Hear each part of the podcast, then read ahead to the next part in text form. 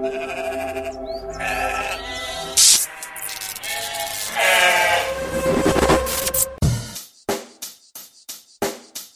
the mic and make sure it sound right, boys. Bem-vindos ao Rebanho das Ovelhas Elétricas. Eu sou Erlan Tostes e hoje eu tenho a companhia especial de um convidado, o Hudson Araújo. A gente está muito empolgado para mergulhar na cultura do hip hop, para explorar essa expressão artística e como ela se relaciona com a nossa fé. Hudson, é um prazer te receber aqui. Arlan, muito obrigado. Estou muito feliz com esse convite aí. Vamos falar um pouquinho desse gênero que é muito legal. Muita coisa aí. Muito bom, muito bom. Hudson, é, se apresenta de onde você é e como que você se relaciona com a cultura e transmite isso pela internet. Tá, legal. É, sou Hudson, sou casado com a Beatriz, é, sou aqui de Jundiaí, congrego lá na IP Alpha, então sou crente. e é, eu sempre gostei dessa relação com a cultura, então já participei do coletivo Tangente, é, sempre curti muitas coisas do Labri e tudo mais, essa, esse ciclo todo. E faz algum, algum tempo, um, um, ano mais ou menos, e mais recentemente que eu peguei mais intenso isso, que eu tô decidi fazer conteúdo sobre, e não necessariamente para o público cristão, mas de uma forma geral, falar sobre cultura, das, da forma que a gente entende, com a filosofia que a gente entende, mas de uma forma bem, bem abrangente. Então, eu falo de bastante coisa, eu falo de cultura pop, de coisa bem nerd, mas bem coisas de rua também. Então, hip hop, às vezes é, até dou taco em outras coisas aí bem populares. E é isso, estou fazendo conteúdo no Instagram, é, no YouTube também, e é bem recente, assim, que eu comecei a pegar mais firme, mas tá saindo, tá saindo legal, eu acho. Muito bom, muito bom. Então fica aí ouvinte a, a recomendação. O conteúdo que o Hudson produz é excelente, excelente. Vocês curtem ovelhas, vão curtir o Hudson também, o vulgo HAS, né? No, Isso. no Insta. Bom, vamos falar então do hip hop. Sobe a música, sobe aí um, um boom bap pra gente poder ir pro próximo, pro próximo bloco. Vai, levanta e anda, vai, levanta e anda. Irmão, você não percebeu que você é o único representante do seu sonho na face da terra? Se isso não fizer você correr, chapa, eu não sei o que vai. Bom, hip hop é mais do que apenas o que a gente ouve, é, é também aquilo que a gente vê, aquilo que a gente experimenta enquanto cultura. Um, os elementos que compõem ele têm vida própria e estão, estão, estão em conjunto. Mas a gente pode falar um pouco sobre a história dele, né? Que por mais que a festa lá em 73 em Nova York tenha sido esse evento que, que explode de vez o movimento, mas ele tem algumas raízes anteriores, né, que remetem a Jamaica, América Central, a, ou, ou, até antes, né, com, enfim, o griot lá na, na, na África Ocidental. Enfim, vou deixar para o nosso especialista compartilhar um pouco como é que surge esse movimento, outro. Pô, especialista aí é generosidade, mas eu sou um grande entusiasta, assim, e eu gosto bastante. E eu tenho uma relação muito profunda, mas do que, do que eu estudei e da relação que eu tenho com, com o rap, dá para ver que foi muito um movimento de diáspora mesmo, o rap, ali nos Estados Unidos. Então, que nem você falou, tinha várias é, etnias e de origens africanas, várias culturas. A gente não pode esquecer é, e deixar isso muito claro, ainda mais que a gente está aqui falando de um conteúdo com crente para crente, da relação muito forte do, do gospel, do negro spiritual. Então tem uma relação muito forte, é uma combinação de tudo que estava rolando ao redor ali. O rap ele surge nesse movimento aí e ele surge também como uma resposta a partir de, de uma escassez de recursos também, até técnicos. Então, que nem o Orlando disse aí, teve é, lá nos anos 70 tinha muito, muitas festas, né? De disco, de soul principalmente. É, disco era mais a galera branca, assim, né? Mas tinha muita, muita festa de soul nos Estados Unidos, nos anos 70, nos bairros pobres. Então era o, movimento, o momento que os caras tinham para se divertir, para curtir. E já estava no momento da história ali da música é, negra americana, que ele já tinha passado pelo jazz, já tinha passado pelo blues, e já estava chegando no soul e o Soul já tinha uma boa visibilidade ali, principalmente nos anos 60, com empresas que nem a Motown, que tinha o Marvin Gaye, por exemplo. Então, já estava a, a, música negra já era consolidada. Mas tinha esses caras que eram de bairros pobres e eles queriam se divertir. e eles tinham essas festas. Um, um, um filme, né, para quem quer sentir um pouquinho de como eram essas festas, esse período pré-hip hop, tem um, um, filme que eu acho sensacional, é incrível, é uma experiência, assim, é, que chama Love's Rock. É, não sei se já chegou a ver lá. É muito bom, porque na verdade ele é, é um filme britânico, do mesmo diretor do 12 anos de escravidão. E ele é um filme britânico ali, é, que mostra uma dessas festas e tem muito isso que você falou, do, do reggae, da Jamaica, os caras é, se, é, recitando Rastafari, assim, é um negócio muito doido. Mas dá pra isso. você sentir na pele, assim, é, e o, o cara que filmou isso tem uma técnica excelente para isso, para mostrar como que eram essas festas, a energia dessas festas. Então, é, tinha treta, tinha briga, mas no final todo mundo dançava junto, assim. Era muito doido. E no meio dessas festas, de uma, é, de uma música para outra, tinha os intervalos e o, os, os uhum. DJs, né? Eles faziam algumas intervenções. E isso começou a ser parte da fundamental das festas. E daí, o que, que eles começaram a fazer? Eles tinham um set com dois vinis ali, eles achavam um, um trecho que dava para eles continuar repetindo ali e falar em cima, e eles deixavam em loop.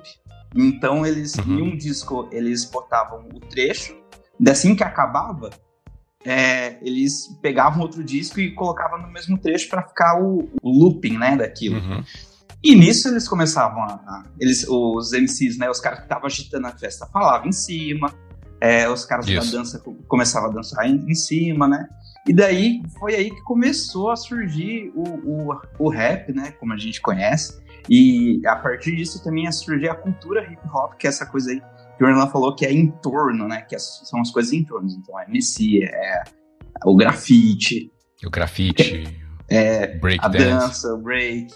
Então, se a gente for falar de origem aí, foi mais ou menos esse movimento aí. E eu acho muito legal esse, esse começo da história do rap, porque é muito uma história sobre. É, e daí tem, tem uns caras que quer, é, que quer vender produto e fica usando essa história do rap, né? Falam, não, porque os caras eram empreendedores. Cara, beleza, foram também, assim, eles foram visionários nesse sentido, mas eu acho que é mais que isso, uhum. assim, é uma história de criação criativa. movimento de resistência. Movimento de resistência a partir do nada ali. Eles, foi uhum. genial, se você parar para pensar assim. É um negócio de doido. E tem uma entrevista com o Kelly J que ele deu recentemente que ele fala um pouco mais sobre isso, que os caras marcavam no giz. No giz, assim, o giz. Né? Pra folha, é, né? Isso. É muito boa essa entrevista. E de como surgiu as coisas e tal. Então, acho muito interessante essa história, assim, de como surgiu o, o rap, o hip hop. Muito legal, muito legal. Você citou o, o Kylie J é, que é um bastião na história do rap nacional, né? O, o, cara dos Racionais, MC. Então há um movimento de migração, ou pelo menos de migração não, de expansão. Uma coisa que explode nos Estados Unidos, no bairro negro americano, é, vai tomando corpo e de repente aqui, início da década de 80, talvez, é, acho que se, se parar pra contar, eu, eu vi que o, aquela música do Jair Rodrigues, é considerada a primeira música de rap. Só que na época era considerado samba. Uhum. Mas pela estrutura se assemelha muito mais a um rap, que ela deixa, que diga, que vem, que fala. Mas na década de 80 surge aqui os primeiros movimentos, principalmente em São Paulo, né? É, São Bento, principalmente, é, as pessoas se reunindo para poder começar essa estrutura tanto da dança, o grafite, aí vem a, a, o, o, DJ de uma forma um pouco mais precária que nos Estados Unidos, né, sem as picapes mais modernas, uhum. é, sampleando na mão, é, e aí começa a, os primeiros grupos, né? Então, esse resgate histórico é muito importante porque começa como um movimento marginalizado, que não tem é, espaço na mídia, que não toca na, na, na Jovem Pan, não toca, não passa na Globo, não, entendeu? É um tipo de coisa que, inclusive, nem se. Essa entrevista foi engraçada com o Kelly J, que ele fala: vou fazer o que na Globo? Uhum. programa fechado, pra Playboy, não, não faz sentido nenhum estar lá. A rua faz mais sentido para ele. Então, esse movimento é marginalizado, é underground, ele tá aqui fo focado na realidade do povo. Foca mais no gueto, na favela, onde o pobre ele tem acesso, ele tem um, um pouco mais de, de, intimidade, faz mais sentido para ele a realidade. E, mas em algum momento isso se torna mainstream. Tanto é que hoje é a mais estourada no mundo é, é hip hop, uhum. né? É, é, o que toca, é, é o Jay-Z, o cara mais rico do, do universo, sei lá. Uhum. a gente tem esses grandes. É, só que do marginalizado até o, o estourado no Billboard, a gente tem um longo caminho muito de preconceito, muito de, de negação da identidade, né? De, de taxar o, o cara que faz, que produz o artista, o DJ, é, como o criminoso, uhum. como, enfim. E a, até que anos 90 mesmo surge uma, uma, uma, ideia de que é necessário assumir essa identidade do criminoso. Então você tem esse tipo de, de que é de crime, rap, né? o gangsta rap, né? É, é, gente tomando tiro, né? O Tupac morre. É, enfim, a gente veio esses, esses elementos de violência. É, como é que foi para você, Hudson, a sua experiência com o rap? Quando você começou a consumir? Pô, é engraçado você comentar isso, porque eu cresci em um ambiente, não, não cheguei nem perto de crescer de uma favela, mas era ambiente quebrado, assim. Então o rap tava muito ao meu entorno. Mas a minha família sempre foi muito protetora, assim. Uhum. Então, é, eu sempre cre eu cresci ouvindo que rap era música de bandido. Uhum. E daí um amigo ou outro apresentava, tal, mas eu tinha isso muito fixado na minha cabeça. Não, é música de bandido, não tem nada a ver comigo, eu gosto de outras coisas. Cara, o rap, para mim, ele entrou muito tarde na minha vida, pelo menos eu considero, mas eu considero que ele entrou também no momento certo que foi quando eu tava com 20, 21 mais ou menos, eu tava começando a entrar no mercado de trabalho. Uhum. E foi um, um, momento muito importante, assim, que eu tava. A maior parte da minha adolescência eu cresci em um ambiente meio rural, apesar de sempre estar aí no, aqui na cidade, aqui no centro de Jundiaí. Mas sempre foi muito no campo, assim, meio afastado. E não era o cara que eu via indie, folk, essas coisas, era esse cara. Aí, é, quando eu comecei a, a sair mais de casa e estar mais no centro, assim, e o rap chegou bem nesse momento, assim. Daí eu comecei a entender melhor a realidade ao meu redor. Quando eu pegava ônibus, quando eu saía de casa, via a galera, a galera trabalhando, eu tinha que é, pegar estágio ferrado e trabalhar muito, assim, para ganhar muito pouco. O rap, ele me encontrou, assim, é mesmo, assim, e fez muito sentido para mim. Eu, a primeira vez que eu fui, o meu irmão já tinha mostrado algumas coisas, mas não tinha batido muito para mim. Uhum. E aí é, eu comecei a ter curiosidade, porque é, em 2017 o, o Rashid foi confirmado no Rock do Vale. Eu não fui, nem fui, mas eu tava de olho certo. na. Eu falei, cara, vou dar uma olhada nesse cara. E me chamou a atenção. Mas ainda não foi o ponto de virada, assim, mas foi um negócio, ops, isso daqui é mais interessante do que eu acho. Daí tem uma, uma música do Rashid que ele cita o Kendrick. Aí já era. Daí eu vi que o Kendrick tinha algumas coisas do jazz e eu amo jazz, assim. Jazz é um negócio Sim. que desde a minha adolescência, eu ouvi muito. Eu falei, tá bom, vou ouvir. Legal. E aí mudou tudo, cara. Daí eu ouvi o To Pimp a Butterfly ali, tanto que é um dos meus álbuns da vida, assim, cara, é genial, tudo, assim. E foi uma ótima Sim. porta de entrada por causa do jazz, porque eu já curti o jazz, era um negócio que é, é meio contrassenso, assim, geralmente a galera vai, faz o caminho ao contrário, assim, né? Vê o rap, daí fala, pô, esse sample aqui e tal, daí começa a ouvir jazz. Eu fui, fiz o caminho ao contrário. E daí que eu comecei a ouvir, e aí eu comecei a entender, fui correr atrás, e, e é isso, assim, o rap me ajudou a me entender melhor, existencialmente mesmo, até como, como homem negro, bem light skin, né, como os americanos falam assim, mais negro, comecei a entender, uhum. pô, cara, eu sou isso aqui também. Uhum. E aí começou, foi a partir daí até hoje, não saiu da minha vida. Assim. Demais, cara, demais. Acho que pra mim a primeira experiência mesmo foi de TV, sabia? Gabriel Pensador, Boa. É, do Faustão, no Gugu sei lá, uhum. e, e cantavam as paradas que eu achava legal, tipo, até quando você vai ficar usando rédea, rindo da própria tragédia, até quando você vai levar cascudo mudo, muda, muda essa postura, muda que o medo é forma de fazer censura, aí acorda, procura trabalho, não tenho trabalho, eu quero trabalhar, o cara me pede diploma, não tenho diploma, tudo estudar, e eu, caraca, que massa, mas eu, mas eu não tava tanto focado na mensagem, sabia? Eu tava mais focado na estética, eu achava muito é legal. É incrível também. É, é incrível. É, isso despertou para mim um interesse genuíno pelas batalhas de rima, de improviso. Cara, assim, o que tem hoje na internet eu, consumo todas, saca? É sensacional uhum. a capacidade de criar poesia contextual na hora. É absurdo. Tem um tema, tem um assunto, alguém te ataca, você responde e coloca acima da, do, do, que foi falado para ti, sabe? É, eu, eu acho sensacionais para mim, sei lá. É, e aí você vai ver os gêneros evoluindo, enfim, enfim, é, é, coisa, é coisa absurda. E aí pessoas que vieram dessa, desse contexto de batalha também migram pra música, né? O próprio Emicida, é, enfim, outras pessoas, é, o próprio MC Marechal, né? Que é, ia pra Batalha do Real e, e, se torna alguém, uma referência absurda também uhum. no Rio de Janeiro e no Brasil todo. Enfim, para mim começa ali no mainstream com o Gabriel Pensador mesmo. Aí depois vai migrando para outros. Eu nunca gostei muito de Racionais. E depois que, de adulto, né, que eu fui começar a entender a importância histórica, cultural de, de do Mano Brown, Kali J, Ed Rock, enfim, as pessoas que compõem é, Racionais MC fazem com que a gente reflita sobre a sociedade. O rap é isso também, né? Uma capacidade que a gente tem de uhum. refletir sobre o nosso meio, a sociedade. Às vezes abrir, você falou pra, que passou a perceber o mundo ao redor ou perceber a sua própria identidade. É uma forma de abrir os olhos, né? É, é, é muito interessante porque é, se assemelha muito ao que ocorre é claro, guardando as devidas proporções, mas com o que o evangelho faz com a gente, né? Quando a gente abre o coração para uma realidade na qual a gente vive, mas não percebia, né? A realidade do pecado, a realidade da necessidade da salvação, papi, papá. Só que às vezes tem, uma, tem outras mensagens que também nos abrem os olhos para realidades que a gente vive, mas não percebe, como a da injustiça, do preconceito, a discriminação, o racismo, a violência, enfim, coisas que a gente às vezes vive numa homeostase, vive assim, tranquilo, tanto faz, mas de repente os olhos são abertos e a gente passa a falar: ei, não vou, não vou aceitar esse tipo de coisa.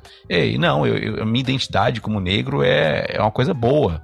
Eu, como uma pessoa é, rural, eu vim também lá, lá, em Goiás, depois que eu vim aqui pra, pra cidade. Mas, é claro, não dá para passar pano, né? Tem muito rap ruim, uhum. muita mensagem ruim. Mas o, o movimento como um todo, ele se torna um porta-voz do povo. Né? Eu acho que essa visão social é, é muito importante de ser elevada, né? De, a gente valorizar essa expressão cultural. O que é e o que é clara e salgada, cabe em um olho pesa uma tonelada, tem sabor de mar Pode ser discreta, inquilina da dor, morada predileta, na calada ela vem, refém da vingança, irmã do desespero, rival da esperança. Pode ser causada por vermes imundanas e o espinho da flor, cruel que você ama, amante do drama, vem pra minha cama por querer. Sem me perguntar, me fez sofrer, e eu que me julguei forte, e eu que me senti sereno fraco quando outras delas vi. Se o barato é louco e o processo é lento no momento, deixa eu caminhar contra o vento. Que adianta eu ser durão e o coração ser vulnerável? O vento não, ele é suave, mas é frio e implacável. É quente. Borrou a letra triste do poeta. Só. Correu no rosto pardo do profeta. Verme sai da reta, a lágrima de um homem vai cair. Esse é o seu B.O. pra eternidade. Diz comigo não chora, tá bom, falou.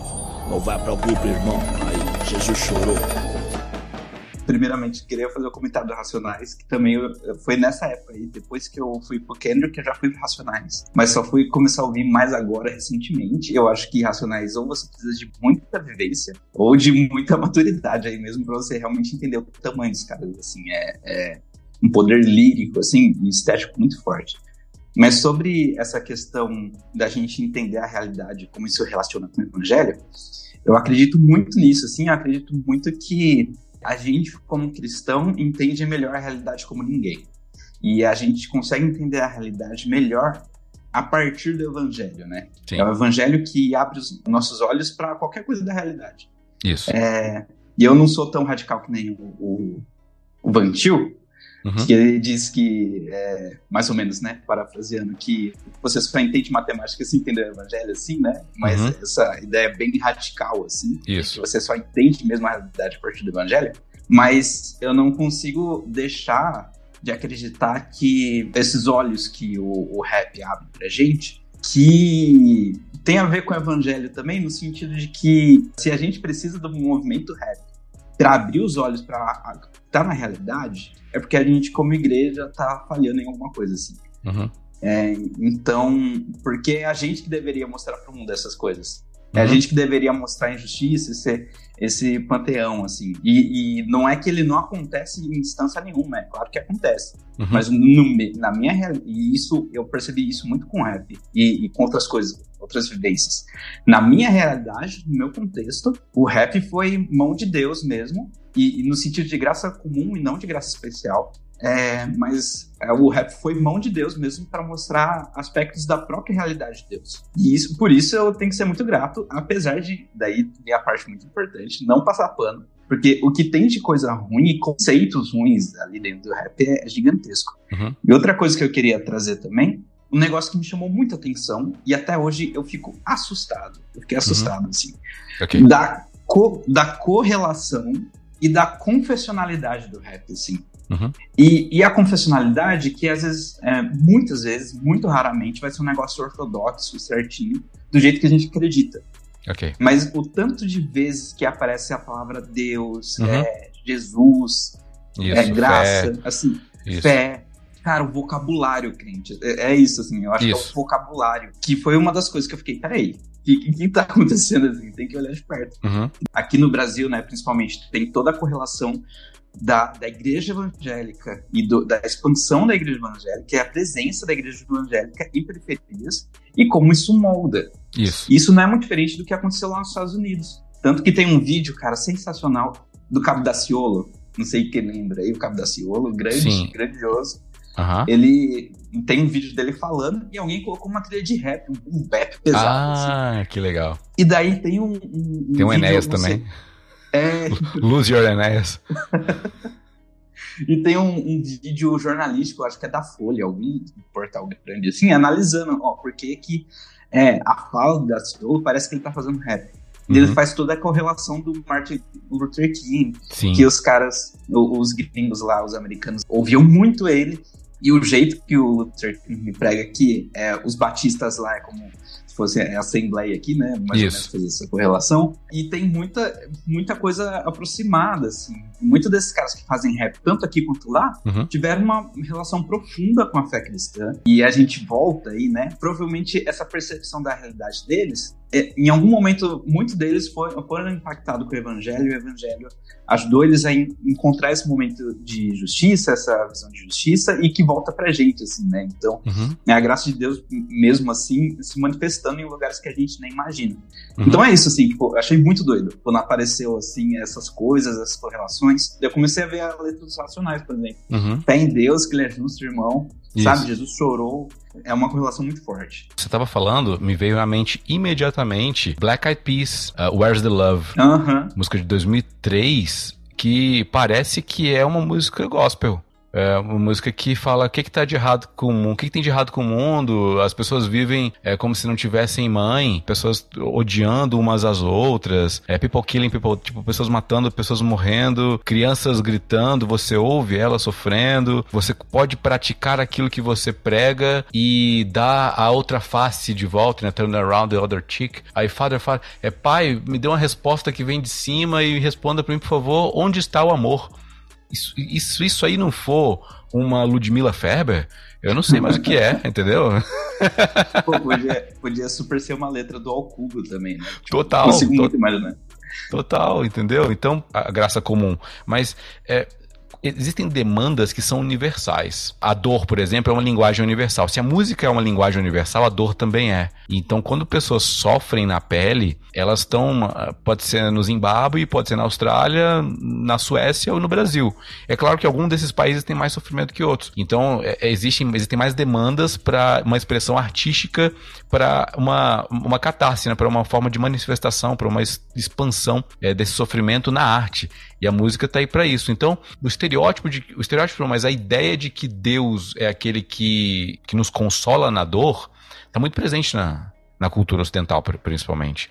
Então, uhum. a, a, arte e o hip hop, que fala sobre dor constantemente, é natural que fale-se sobre Deus também. É, o Projota tem aquela rezadeira, muito interessante, porque conta a história de uma criança que cresce no, no, ambiente panela no fogão, chinela, futebol de salão e tal, no meio da favela. E aí ele cresce, ele quer ter um Jim e quer ter uma moto veloz, só que para ter moto veloz tem que ter um Jim. Foi assim que eu vi seu fim. E aí ele ouvi seus planos, eu vi seus manos, eu vi você atirando, é, em enfim, tentou um assalto, não deu certo, foi baleado. E constantemente a música inteira tem uma, uma figura oculta, não sei se é a mãe, uma avó, uma, uma alguma familiar, que é a rezadeira, é que tem intercedendo por ele a vida inteira.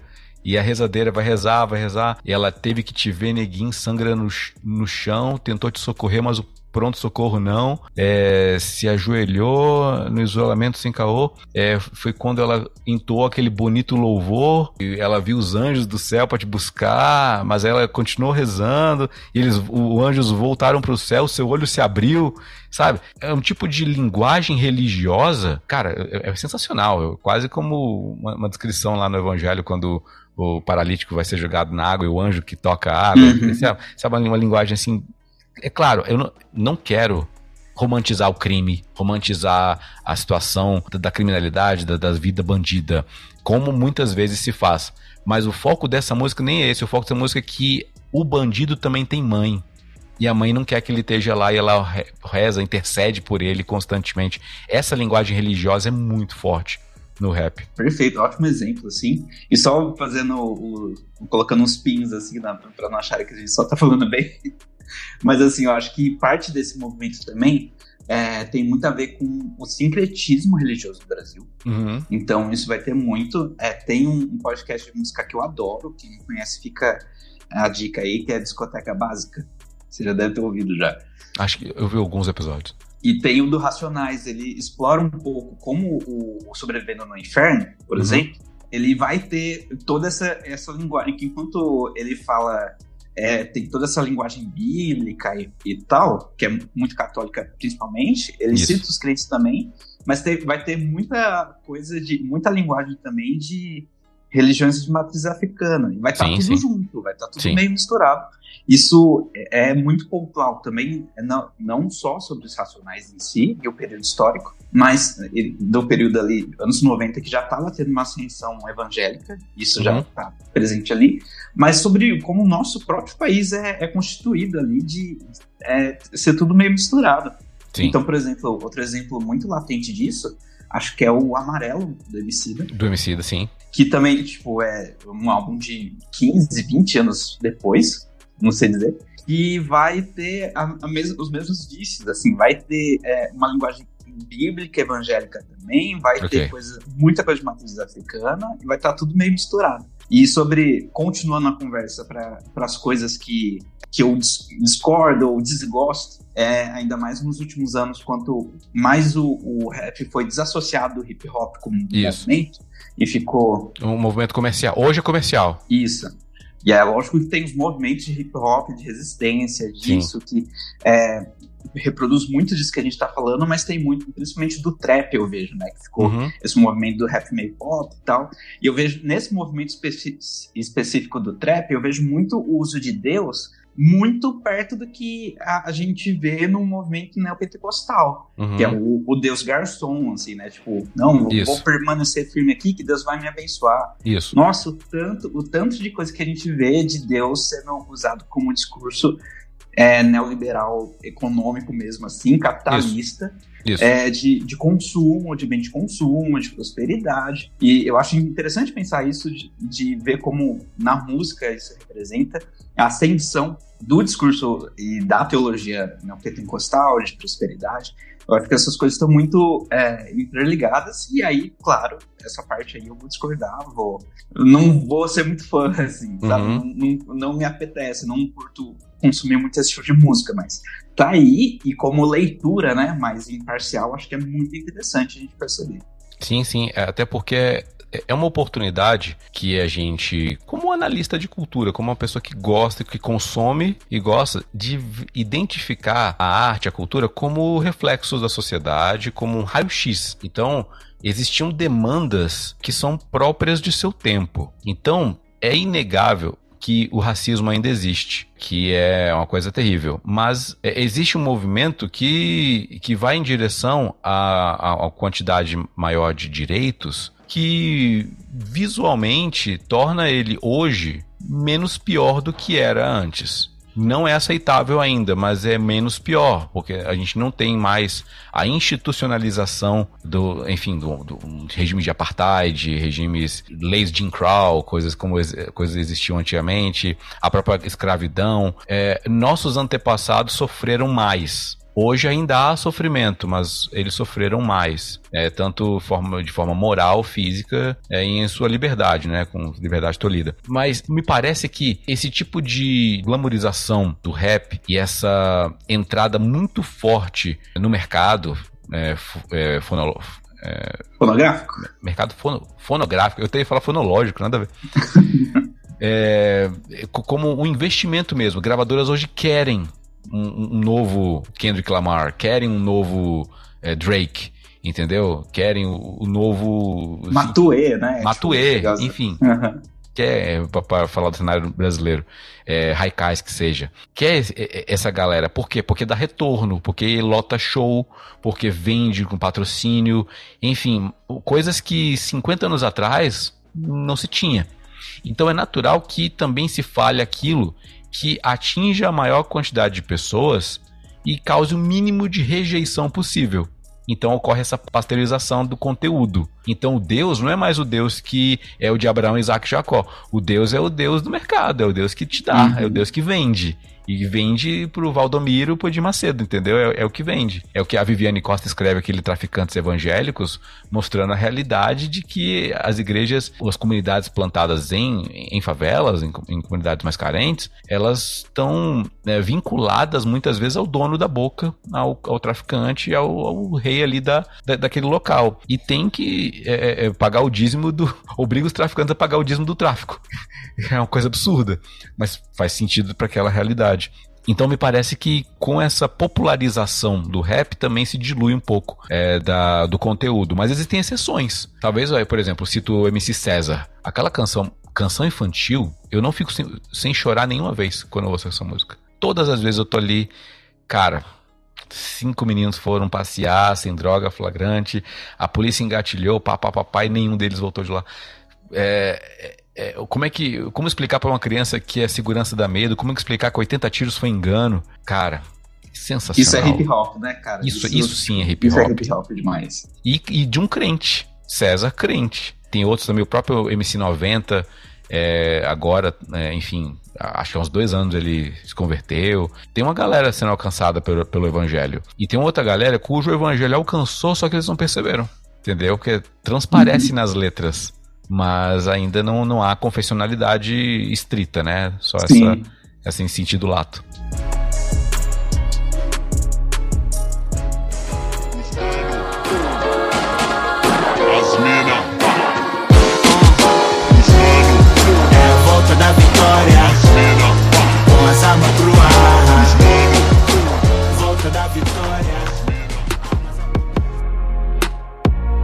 Vocês estão um ótimo exemplo aí eu só queria também reforçar que, daí que eu vou falar um pouquinho, talvez seja um pouquinho polêmico, só um pouquinho. Bem. Mas eu, eu não acredito que é, esse rap ostentação que a gente está falando seja totalmente apolítico. Uhum. Porque. E não tem uma mensagem ali. Porque o simples fato é, deles terem um discurso assim de que ó, a gente vai ter, vai ganhar dinheiro mesmo, e vocês que lidem com isso, uhum. passa alguma coisa. E uhum. por mais que eu ache raso e, e, eu tenha dificuldade de ouvir isso constantemente, ele passa a mensagem de que pessoas negras têm o direito de ter acesso a isso que vocês também têm. E isso mostra uma equidade ali de valor da vida, da vida do homem negro e uhum. das pessoas que sempre tiveram acesso a essas coisas. Então eu entendo isso e eu respeito a importância de ter esses caras e o que eles estão fazendo, mas que existe um esvaziamento isso é, isso é óbvio, isso é, isso é muito forte. E sobre exemplos que você tá falando, né? Ah, tem exceções. Eu não sabia que o, que o César MC, né? É isso? César MC.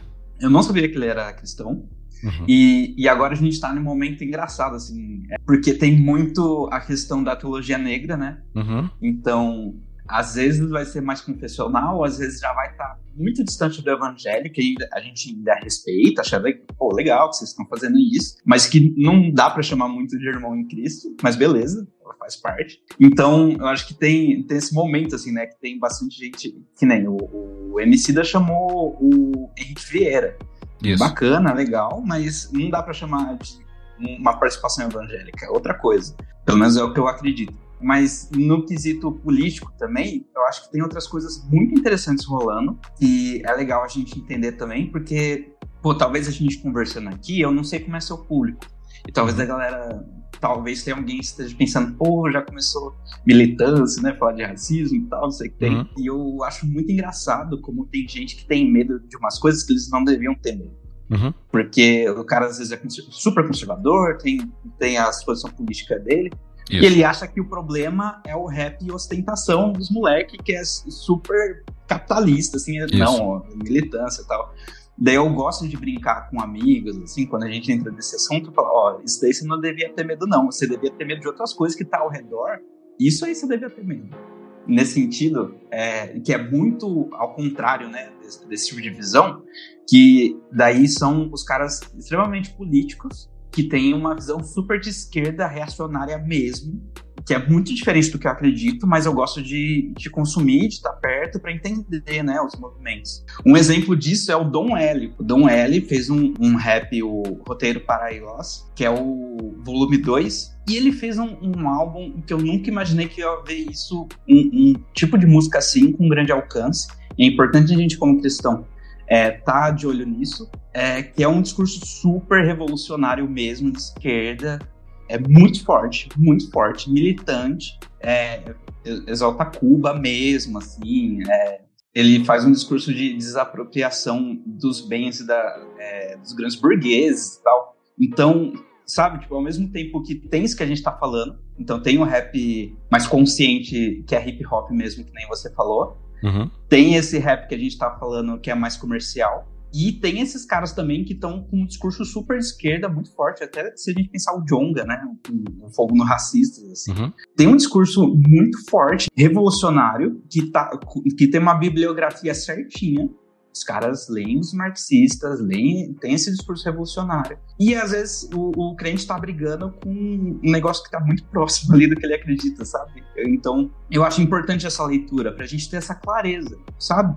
Ter essa clareza do que está ao nosso redor, do que, que as pessoas estão produzindo, porque às vezes o cara cria um inimigo imaginário e tem um negócio muito, muito diferente do que ele acredita, crescendo aos poucos e ele nem tá vendo por debaixo dos panos. Então eu só quis trazer isso também para lembrar, ó, isso daí que você acha revolucionário aí, isso daí que você acha é, de esquerda, não, você não viu nada, tem coisa muito pior. E se você é, quer pelo menos ter uma consciência do que tá rolando, é, você deveria prestar mais atenção nesses aspectos. Só esse esse sinal aí, esse uhum. pin, que tem muita coisa sendo feita e, e tá alcançando muita gente. Tá alcançando tanto que essas coisas são usadas também na parte política, nos discursos, e muita gente está sendo alcançada por esse discurso mais revolucionário de esquerda mesmo. Assim. A grande questão é até onde isso é um problema. E se é um problema, tem que ver também isso, porque a cultura pressupõe pluralidade. Então a gente está vendo que todo tipo de mensagem tem viés não, não existe, né? Tem aquele, aquele o mito da, da, da neutralidade é, religiosa. Não, não, existe neutralidade. Todo mundo tá tem algum tipo de ideia para passar. Essa ideia não é original. A gente está em 2023.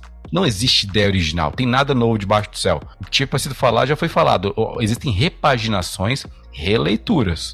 Então, eh, desses, sei lá, quase que 10 mil anos de, de humanidade aí, que, que a antropologia aponta, a gente tem, tem muitas formas de manifestação. É claro que hoje eh, existem alguns, algumas ideias de, sei lá, 200 anos atrás, que às vezes tentam ser aplicadas e não fazem tanto sentido porque o mundo mudou. Então, até outro dia eu respondi um story e perguntar: ah, você é de esquerda ou você é de direita? Eu falei, cara, são a gente está falando de, uma, de um espectro que tem o que 400 anos se for considerar a Revolução é, Francesa, uhum. ou cento e poucos se for considerar é, o que de fato veio após o marxismo, leninismo e é, stalinismo, né, com a, a Revolução russa. Então, a Guerra Fria já acabou, entendeu? A gente está vivendo um outro período que, às vezes, quando a gente tenta repaginar ou requentar conceitos antigos, seja lá o marxismo, o leninismo, a revolução, o maoísmo, seja Adam Smith, Seja uhum. Edward Burke no, no, no, conservadorismo, Ayn Rand no objetivismo. Pega essa galera e joga imediatamente aqui. É um tipo de coisa que tira o peixe da água e joga ele na terra. O peixe morre, entendeu? Então existem novas formas. Eu acho que eu não conhecia esse Dom L, mas me parece um pouco anacrônico, entendeu? Mas também o que a galera também da ostentação, o que a galera bem de direita também deve, deve pregar, me parece também muito anacrônico. Exato. Entendeu? Então tá Nesse... tá todo mundo muito muito iludido. Fala bem a verdade. Para mim isso é tudo ilusão. Se, qualquer forma de discurso que tá descolado da realidade contemporânea e fica lá exaltando o que aconteceu 150 anos atrás, cara, 150 anos atrás você ter passado a ser escravos. Não me parece o, o meio da realidade de hoje, entendeu? Então, é, me parece que existe um grande, uma, uma grande confusão, uma grande babel, se for falar em termos bíblicos novamente, né? E acho que a gente pode ir pro caminho de que como a igreja igreja responde essas demandas contemporâneas, entendeu? Não me parece que, que nem é com Alexis de Tocqueville, nem com Bakunin, nem com Marx. Me parece que sempre foi com Jesus Cristo. O que, que, você acha? Sobre essa questão de como a igreja pode responder, eu achei fantástico o exemplo que você trouxe. Nesse sentido de esquerda ou direita, eu, eu diria que eu sou da linha do David Coyce, né? Do Visões, Visões, Visões Políticas, assim. Eu acho que é que é tudo ilusão política, assim, é tudo um tipo de ideologia e tudo, todas as visões políticas vai ter um pouquinho de evangelho e ao mesmo tempo vai estar tá faltando evangelho. Então, nosso movimento aí, eu acho que é mais do que escolher um partido, a gente, tanto político quanto na política da música que a gente vai, vai ouvir, ter um, essa, essa noção de que vai tudo responder à graça e responder a, a pecado também, porque gente vive num mundo caído, e ter esse discernimento, ter esse olhar atento, né? E nesse sentido, eu acho que, é, primeiro, né, sobre o, o rap em si, eu acho que cada um deveria seguir a própria consciência, porque tem coisa no rap que eu consigo ouvir. Tem coisa que eu ouço a primeira vez e falo, ah, mas não é pra mim. Tem coisa que não dá para manter, sabe? Tipo, sei lá, eu gosto muito de usar a relação da cultura com alimentação também. Uhum, então, boa. às vezes, às vezes, dependendo do seu tipo de físico e do, do seu fígado, como tiver, você aguenta comer um, um, um, um, Mac. Mas esses dias eu fui comer um Mac de madrugada e eu fiquei mal. Falei, opa, já não tô aguentando. Não dá mais, assim.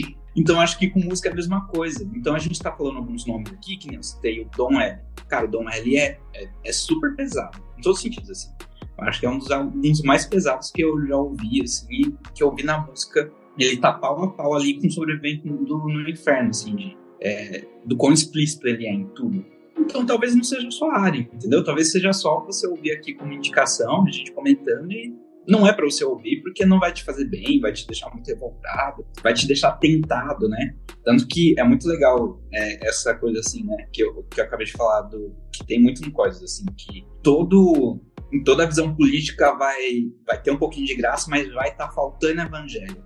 Tem uma música do Dom L, que é a volta da Vierada, né? Eu acho que é esse o nome. E que, que ele tem uma esperança escatológica ali, através do movimento político. Ele imagina um momento em que a revolução comunista vai realmente acontecer. É exatamente isso. Assim. É um álbum muito imaginativo, assim, de, e nessa faixa ele imagina as tropas militares é, comunistas desfilando na Paulista, prendendo a polícia, e dá para ver, mesmo eu discordando totalmente daquilo, e de como eu imagino o futuro, uma coisa que eu consigo relacionar com ele é essa esperança escatológica, essa esperança de que em algum momento da história as coisas vão se redimir, vão se acertar.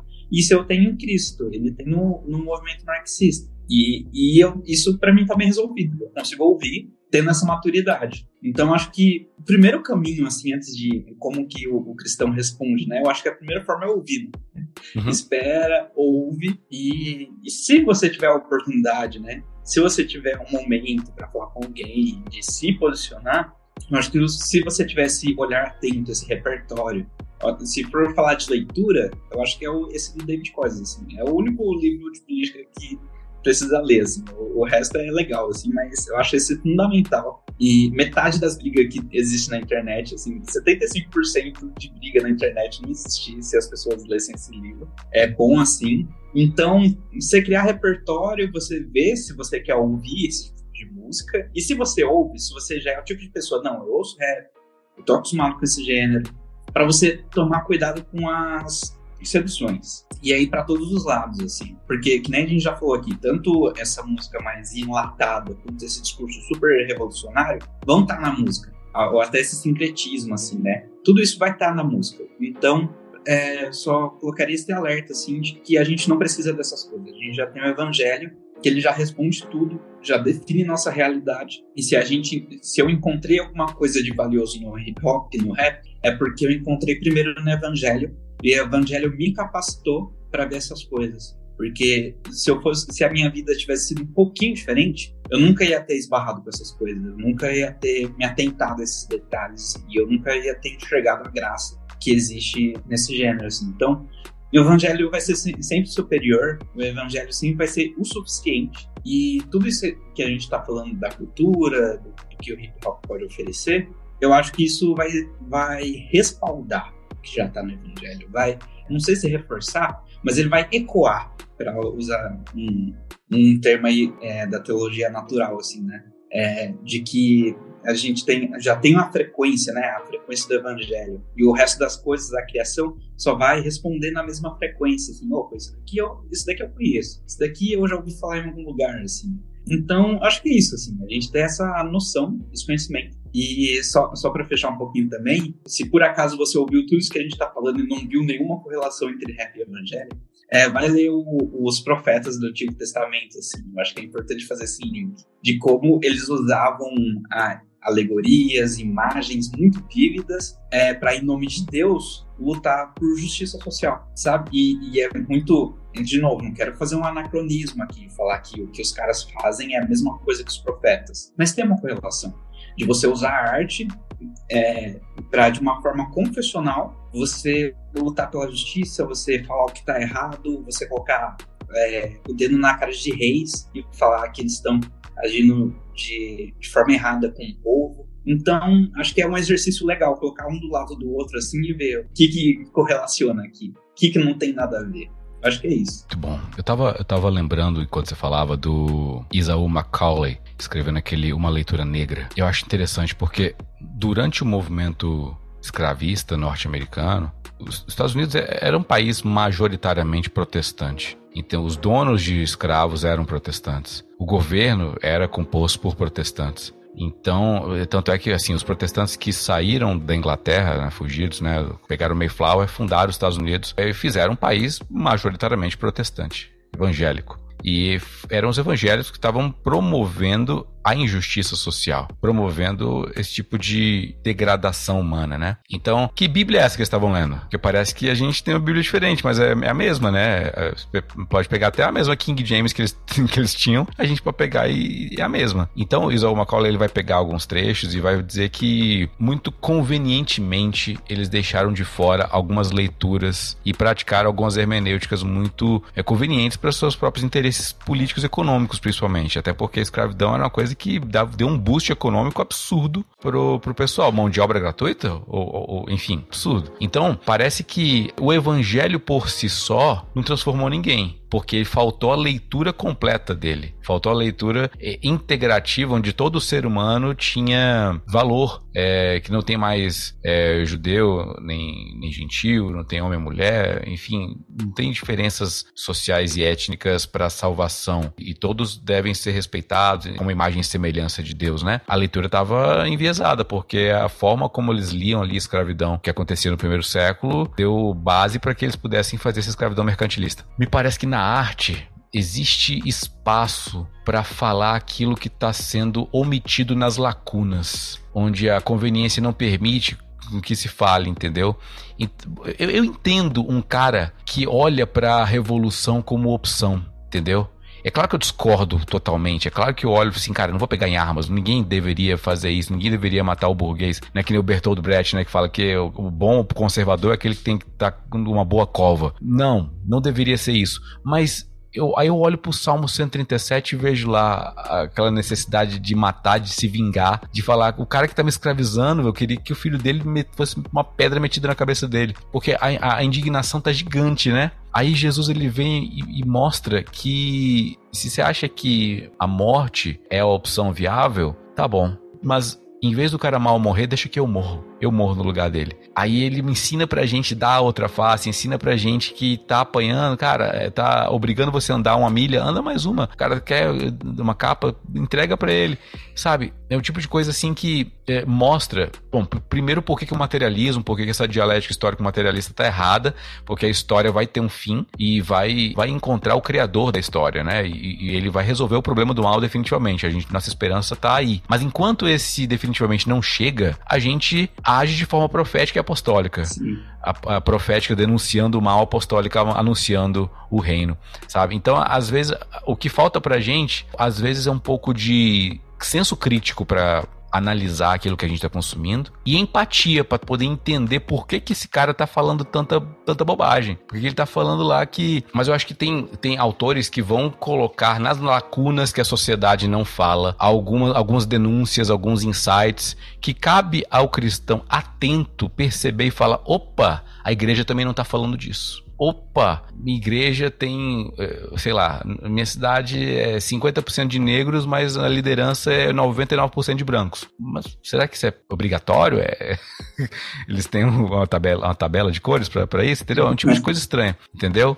Então, eu acho interessante, é, só, só para é, citar mais um, um artista, tem o Gog, aqui de Brasília. O Gog tem uma chamada Brasil com P. Não conheço. Nossa, nossa, eu, eu, sinto inveja de você, Hudson, que você vai ter a oportunidade de ver pela primeira vez. Brasil com P é uma música feita apenas com palavras que iniciam com a letra P. É uma música gigante. E aí é uma, é uma denúncia mesmo. Ele fala assim: é, PC, político privilegiado preso parecia piada. Parecia piada. Pagou propina pro plantão policial, passou pela porta principal. Aí ele fala: Pedro Paulo, profissão, pedreiro. Passatempo predileto, pandeiro. Preso portando pó, passou pelos piores pesadelos. Presídios, porões, problemas pessoais, psicológicos, perdeu parceiros, passado, presente, pais, parentes, principais pertences. Sabe? Mostra essa ideia de que quem tem dinheiro não vai preso. A, a lei é só pro pobre. Enfim, essas denúncias que às vezes são convenientes para a igreja ficar em silêncio, precisam ser faladas por nós também. Sim. Eu acho que o rap dá esse, esse gancho para que a gente possa se manifestar na cultura também de forma bem ativa.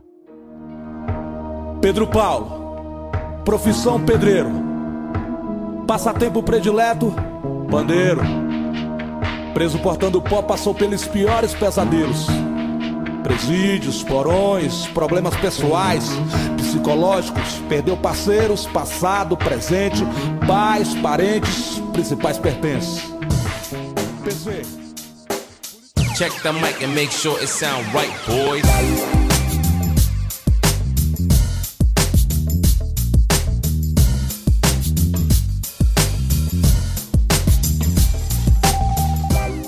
Hudson, uh, deixa uma mensagem final para os ouvintes que passaram esse tempinho com a gente e tiveram a oportunidade de te conhecer. É, tá ótimo. É, já, já começar com o jabazinho aqui, né? Para não terminar com o jabá, que é chato. Então, vou começar o jabá agora. Me sigam nas redes sociais, vulgo Has, H-A-S, no Instagram, no YouTube também, fazendo conteúdo bem legal de react de cultura pop. E eu costumo falar lá pros meus seguidores, pros meus muitos seguidores, só que não. É, mas eu é, costumo falar pra, pra galera que me segue lá, que, que a gente interage bastante, que eu costumo fazer um cavalo de Troia. Que é um negócio assim, eu faço um, uma thumb e um, negócio bem chamativo, assim, de uma treta do momento, pra no, no final falar um negócio, falar disso que a gente tá falando, assim, né? De consciência, análise crítica, às vezes até algumas coisas de sociedade. Então, se você gostou do que é, a gente comentou aqui, vai lá dar uma conferida. É, as plataformas que eu estou mais usando é Instagram, TikTok e YouTube. Vai lá, dá uma conferida e é isso aí. Mas sobre a questão do rap, deem uma chance. Talvez, e eu vejo muito isso, assim, eu tenho pouquíssimos amigos que ouvem rap, assim. E às vezes dá pra ver que correlacionar muito com a realidade que ele está vivendo, mas ele não ouve porque não foi dada oportunidade, assim. Eu, acredito mesmo que a minha experiência com rap foi um negócio muito fora da curva, assim, porque, de novo, se a minha vida tivesse sido um pouquinho diferente, eu não teria entrado em contato com isso. E eu fui muito abençoado mesmo, assim, através da, da vida desses caras, mesmo eles sendo falhos. Então, deem uma chance. Deem uma chance, seja você branco, negro, é, tá em periferia, tá no condomínio, às vezes um pedaço da história, da sua história vai fazer sentido, às vezes a história de alguém próximo de você vai fazer sentido. E, e se só por um momento você é, o rap servir para você entender que existe uma realidade além de você, eu acho que isso já, já tá pago, assim, sabe? É lógico que mantenha em mente, vá armado, né? No sentido de. É, não armado no sentido de ir pro ataque, mas protegido vá protegido assim, você vai para um campo de batalha, talvez você não esteja acostumado, você esbarre com umas coisas que você não concorde, mas é, tem muita coisa boa, tem muito ouro aí para você analisar e dê uma chance pro rap se você não conhece. E se você conhece, é, espalhe a palavra, mostre pros seus amigos e vamos continuar ouvindo música boa com bons critérios. É isso. Boa, foi um prazer te receber aqui, Hudson. Espero que seja a primeira de muitas. E para você ouvinte que ficou com a gente esse tempo, muito obrigado. Segue a gente também nas nossas redes sociais, o Ovelhas Underline Elétricas lá no, no, Instagram. Todas as outras que a gente, a gente mal consegue administrar, Twitter e o YouTube. Fiquem com Deus. Então, até o próximo episódio. Tchau, tchau. Valeu, pessoal. Muito obrigado.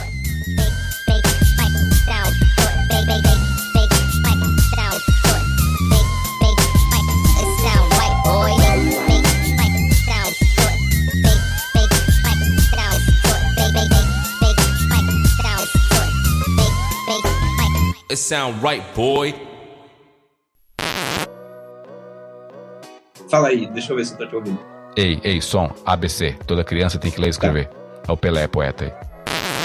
É, ah, agora dá pra perceber que. Não, mas, mas tá tudo bem, mas tá tudo bem. Dá pra, dá pra entender. E nosso, nosso editor também, Rafael. Um abraço. Nosso editor aí vai, vai salvar a gente. Tô tentando lembrar especificamente a parte que eu queria falar dessa música. Ah, lembrei. Politicagem demais, promessa de um mundo melhor. É, eu vou esqueci. Eu vou cortar essa parte do, do projeto, porque eu esqueci. Era uma parte bem legal. Este podcast foi editado por R2 Edições.